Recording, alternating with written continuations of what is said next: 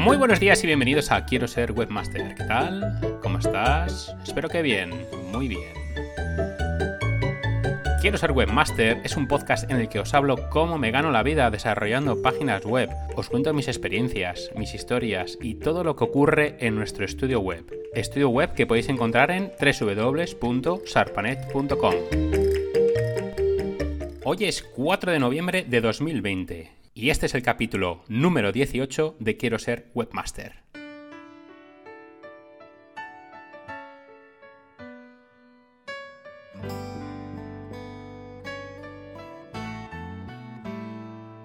Tal día como hoy, en 1864, Abraham Lincoln era reelegido como decimosexto presidente de los Estados Unidos.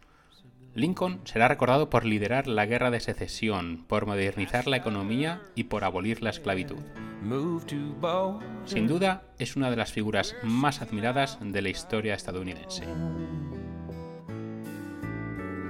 Meses más tarde de su reelección, se convertiría tristemente en el primer presidente de Estados Unidos en ser asesinado.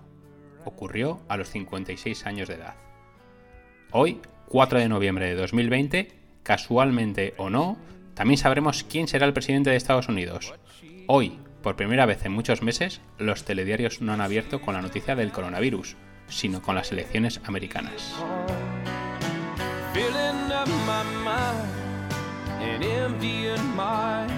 Bueno, al tajo, la semana ha sido un poco rara.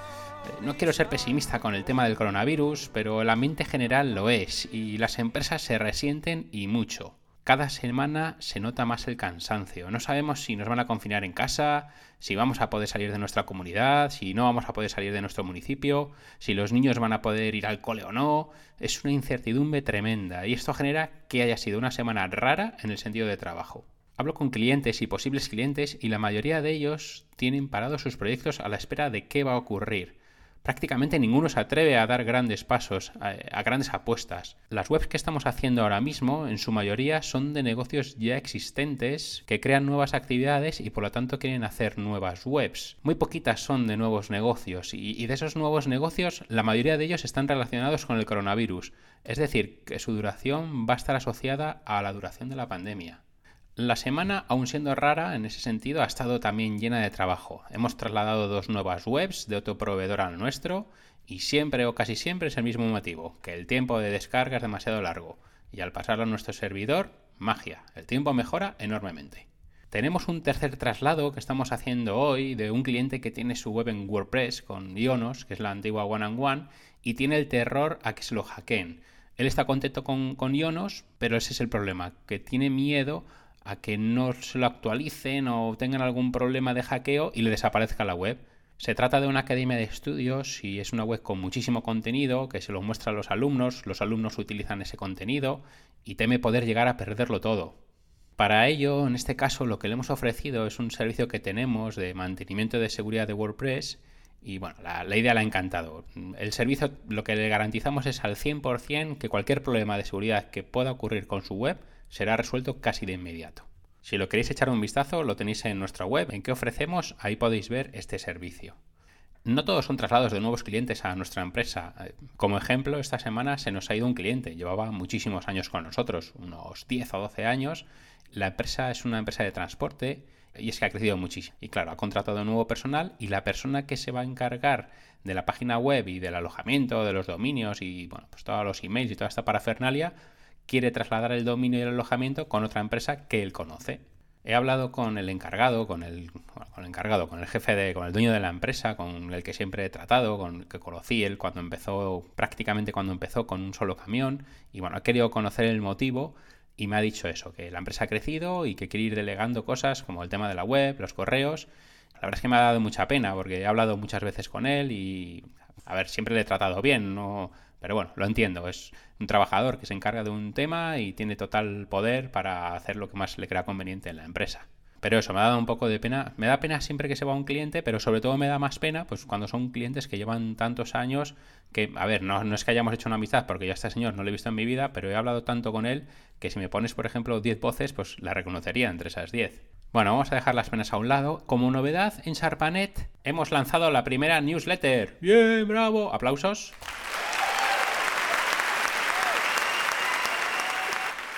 La newsletter se la hemos enviado a todos nuestros clientes y personas que en algún momento nos han contactado para pedirnos presupuesto durante estos últimos meses. La idea es hacer un envío cada semana, cada miércoles, eh, coincidiendo con la publicación de este podcast y bueno, muchos de los destinatarios sé que no, van a escuchar este podcast nunca. Y en ese email contaré algunos temas y otros que comento en este medio, temas relacionados con Sarpanet, con nuestros proyectos, hablando de herramientas útiles, de noticias de interés, con algunos trucos y consejos. En fin, una newsletter que quiero que sea de interés y que lo lea todo aquel que lo reciba. Os iré contando cómo evoluciona. Por ejemplo, el envío de hoy, que lo he hecho hace un par de horas, lo he mirado y lo han abierto ya un 35% de las personas a los que se lo he mandado y un 7,44% han hecho clic sobre algún enlace del email. Está muy bien para el poquito tiempo que ha pasado desde que lo envié y bueno, yo calculo que llegaremos al 60 60, 70% más o menos de gente que abra el correo y a ver, una cosa es que lo abra y otra cosa es que lo lea. Pero bueno, que no lo eliminan directamente un 60 o 70%, que lo abren, van a verlo y luego, bueno, a ver, se supone que lo van a leer, pero algunos lo borrarán. Y el resto, el ese 40, ese 30-40%, pues lo, lo más probable es que lo eliminen directamente. Por eso es muy importante ser persistente en esta técnica no vale solo con mandar un correo electrónico y ya está, y decir, ah, es que no ha funcionado. No, hay que ser persistente y enviar, eh, dicen los expertos que enviar un email diario. Bueno, yo pienso que con un email a la semana, en mi caso, va a ser más que suficiente. Aparte que un email diario me llevaría muchísimo tiempo. Pero bueno, es algo que no descarto. Si veo que este email semanal funciona bien, pues oye, lo puedo pasar igual cada dos o tres días y en un futuro, pues igual acaba siendo un envío diario. Conozco a empresas y a freelance que lo hacen diariamente y les funciona realmente bien. Bueno, varios de ellos, eh, de los que conozco, eh, solo utilizan esta herramienta de marketing para vender y, venden. Por cierto, esta técnica se denomina email marketing. Os voy a explicar cómo realizar este tipo de, de, envíos de marketing por correo electrónico, por si queréis llevarlo a cabo en vuestra empresa, cosa que os recomiendo. Yo he empezado hoy, pero bueno, os recomiendo que lo hagáis mañana mismo. Lo primero y más importante es que debemos tener una base de datos de emails a los que enviar el email, lógicamente. No vale que sea una base de datos comprada, de estas que venden en Internet, de empresas de toda España, o restaurantes de toda España, o abogados de Valladolid, cosas así, no, no nos vale. Esos envíos no nos van a valer para nada, o, o bueno, para casi nada, vamos a decir. Para empezar, lo más probable es que si enviamos tantos emails de golpe, nuestro email sea catalogado como spam. Por ello, la base de datos debe ser nuestra, de nuestros clientes, de las personas que nos han contactado en algún momento, de, las personas que nos interese hacerles llegar nuestro mensaje. En mi caso, como he dicho, son los emails de todos mis clientes y de personas que han pedido presupuesto en los últimos meses. Había pensado también en añadir las direcciones de antiguos clientes pero no, no he querido. Eso sería como si tu novia te deja y luego le cuentas todo lo que haces cada día. No es plan. Yo creo que a, los, a los ex y a las ex clientes es mejor no contarles nada. Bien, entonces tenemos la base de datos chula si no la tienes, ponte manos a la obra, revisa los emails que has enviado y cópiate todas las direcciones, solo las direcciones, ¿vale? Los, nombres no hace falta. Los gurús de marketing online dicen que enviar emails personalizados es ridículo, roza la ridiculez. Y es cierto, en un principio el que te mandaran un email personalizado, pues bueno, te llamaba la atención, pero ahora todos sabemos que es algo automatizado. Y a los humanos no sé qué pasa, que no nos gustan las cosas automatizadas. Nos gusta lo que se hace a mano, lo que se hace artesano, lo casero, lo de toda la vida. Así que fuera nombres, no los pongáis. Buscad esas direcciones de personas que os conozcan, de vuestros clientes, de personas que en algún momento os hayan contactado interesándose por vuestra empresa. Si utilizáis LinkedIn y tenéis contactos, podéis ver sus correos electrónicos. En fin, os voy a contar una anécdota y es que hace muchos años, hace igual hace 10 o 12 años, fui a un ciclo de conferencias muy chulo que se llama, y digo que se llama porque es que eh, lo siguen haciendo. Bueno, este año 2020 no por el tema de la pandemia, pero en el 2019 se hizo y se llama el Día de la Persona Emprendedora. Lo organiza Sodercan, que es una sociedad pública que hay en Cantabria, es para el desarrollo local. Y total, que fueron varias horas de conferencia y de todas esas horas solo me quedé con una frase. Los datos son el petróleo del futuro. En este caso, para el email marketing, los datos se refiere a los emails de esos clientes o en tal caso, bueno, podrían ser también sus teléfonos móviles. Y al escucharlo se me encendió la bombilla. Es una bombilla que hoy al fin está completamente encendida, como esos fluorescentes de las cocinas que tardan media hora en encenderse del todo. Pues eso, hoy por fin he enviado mi primera newsletter. La luz está completamente encendida, así que bueno, nunca es tarde si la dicha es buena.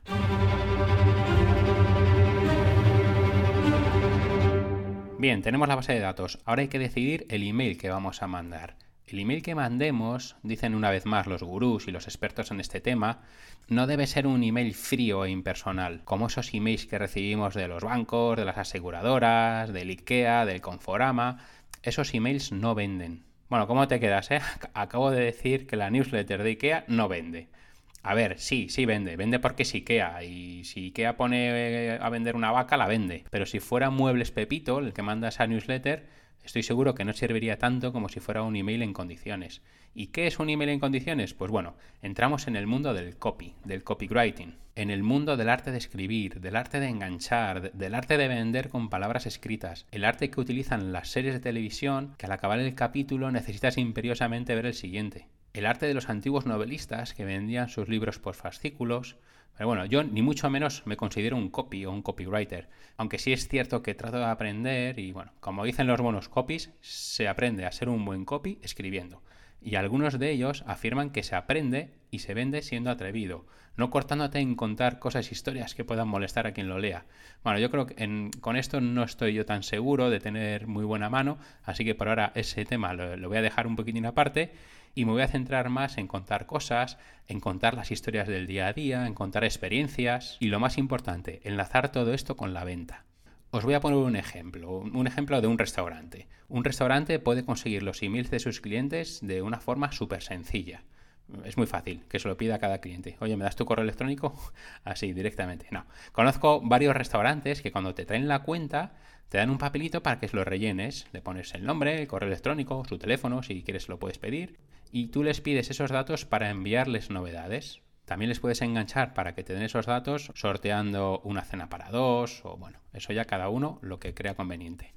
El primer restaurante que vi fue un restaurante que hay en el Escorial, en Madrid, que se llama el restaurante Charolés y te hablo de hace más de 20 años. Diréis que este tío siempre habla de años, que parece que tengo 50.000 años. No, tengo solo 42. Lo que pasa es que, como pasa tan rápido el tiempo, pues bueno, han pasado ya 20 años y su base de datos, me imagino que después de tantísimos años será tremenda. Ellos sí que hacen un email marketing, pero es muy simple.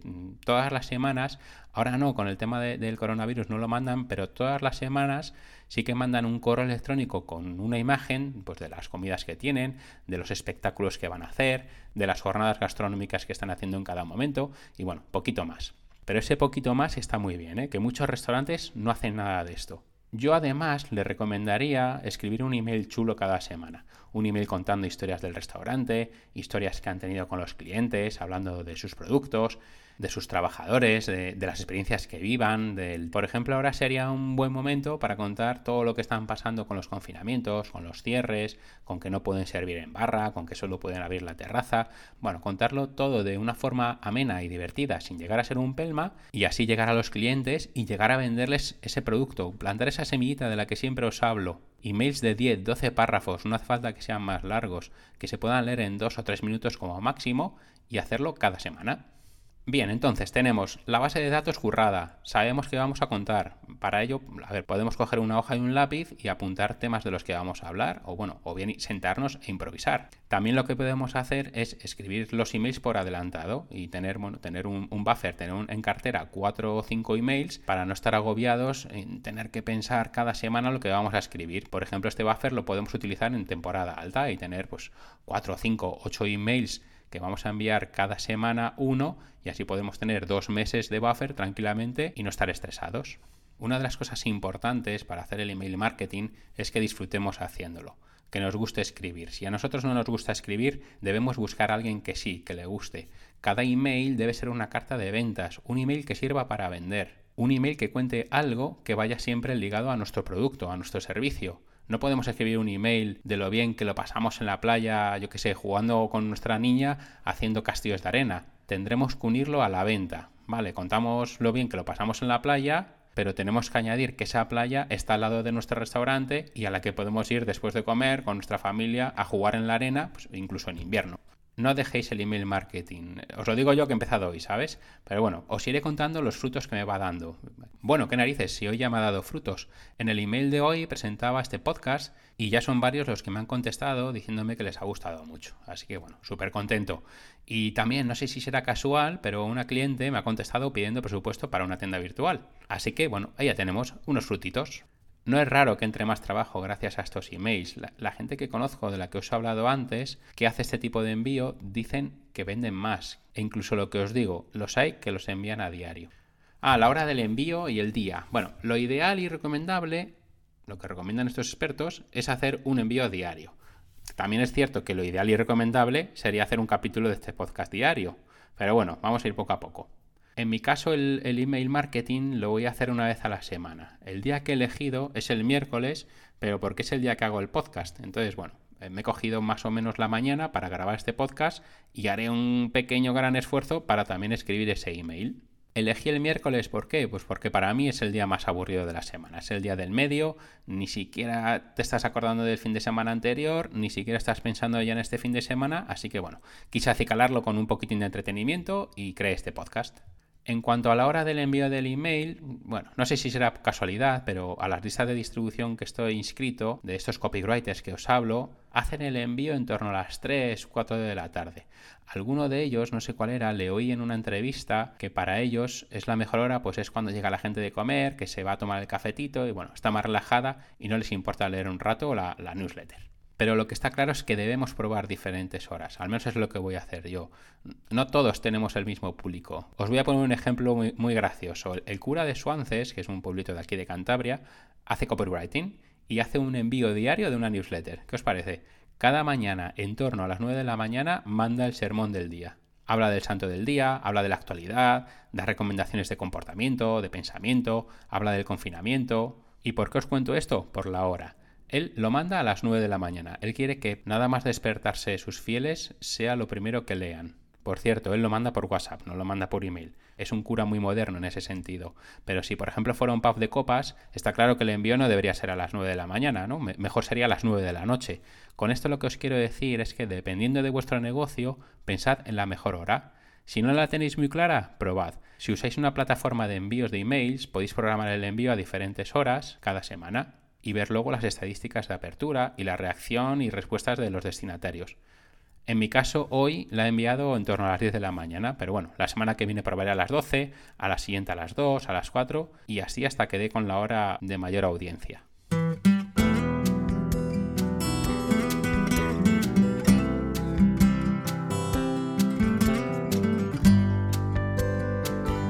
La semana pasada os dije que hoy hablaría de los sitios en los que he trabajado y cuál ha sido desde mi experiencia el mejor sitio.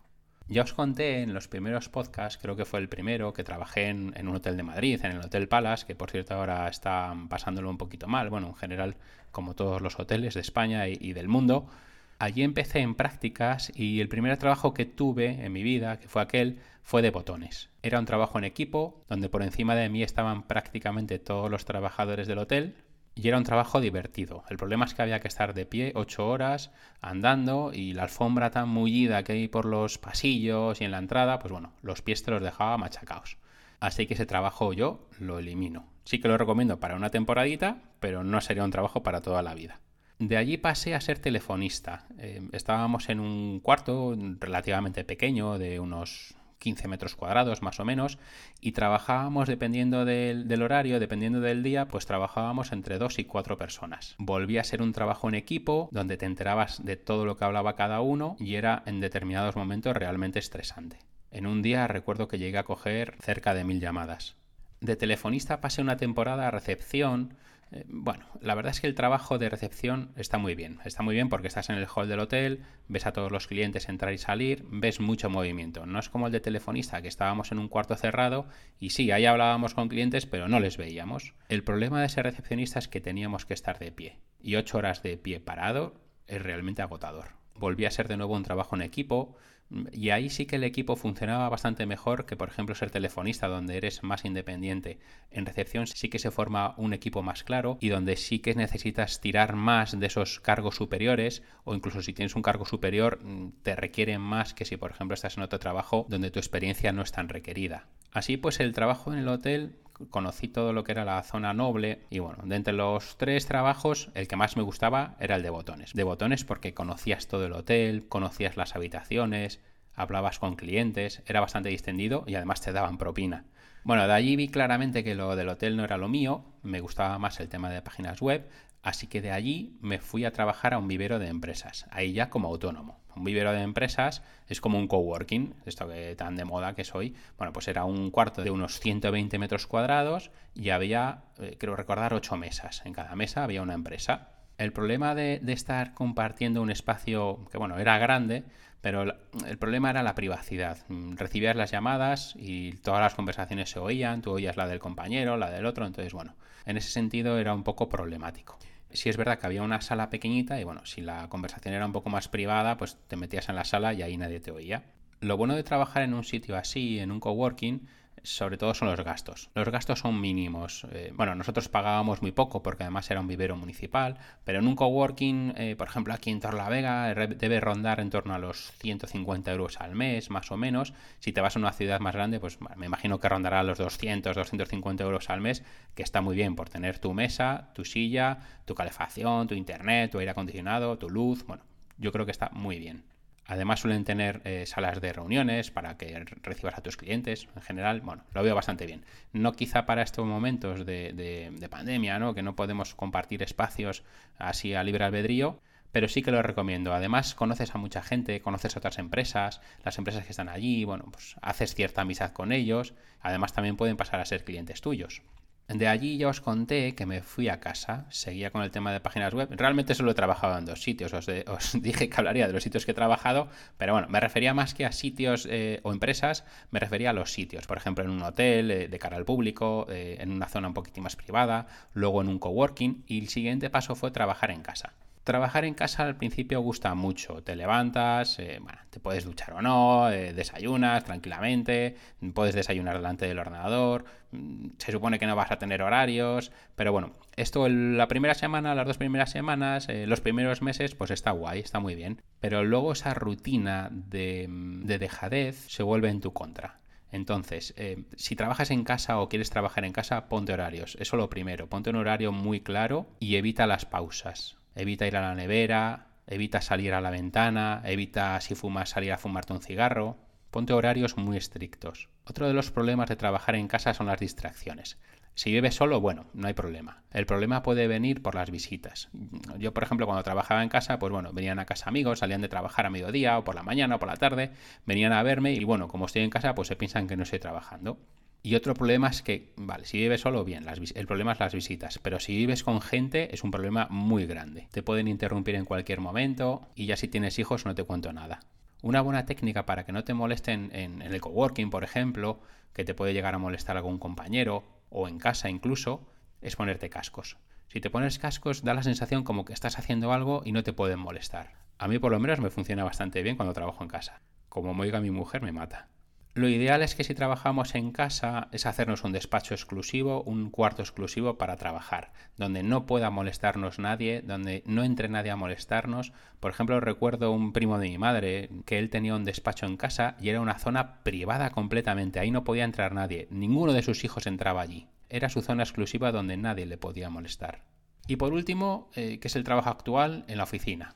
En la oficina, bueno, podemos trabajar en equipos y somos varios, que se parecen un poquitín al tema del coworking, ya que no estás solo y en cualquier momento te pueden interrumpir. Entonces, bueno, aquí mi recomendación es que si trabajamos en una oficina en equipo, nos pongamos unos horarios para no molestarnos. O incluso podemos poner un cartelito que diga no molestar en determinados momentos. Si estamos trabajando en, algo muy importante, en una página web, en, una, en cierta programación, poner ese cartelito de por favor no molestar. De nuevo, un buen truco también es el ponernos los cascos. En nuestra oficina en Sarpanet hemos llegado a ser cuatro personas. Bueno, hemos llegado a ser más porque en un cierto momento creo que había dos o tres en prácticas. Llegamos a ser seis, siete personas en la oficina.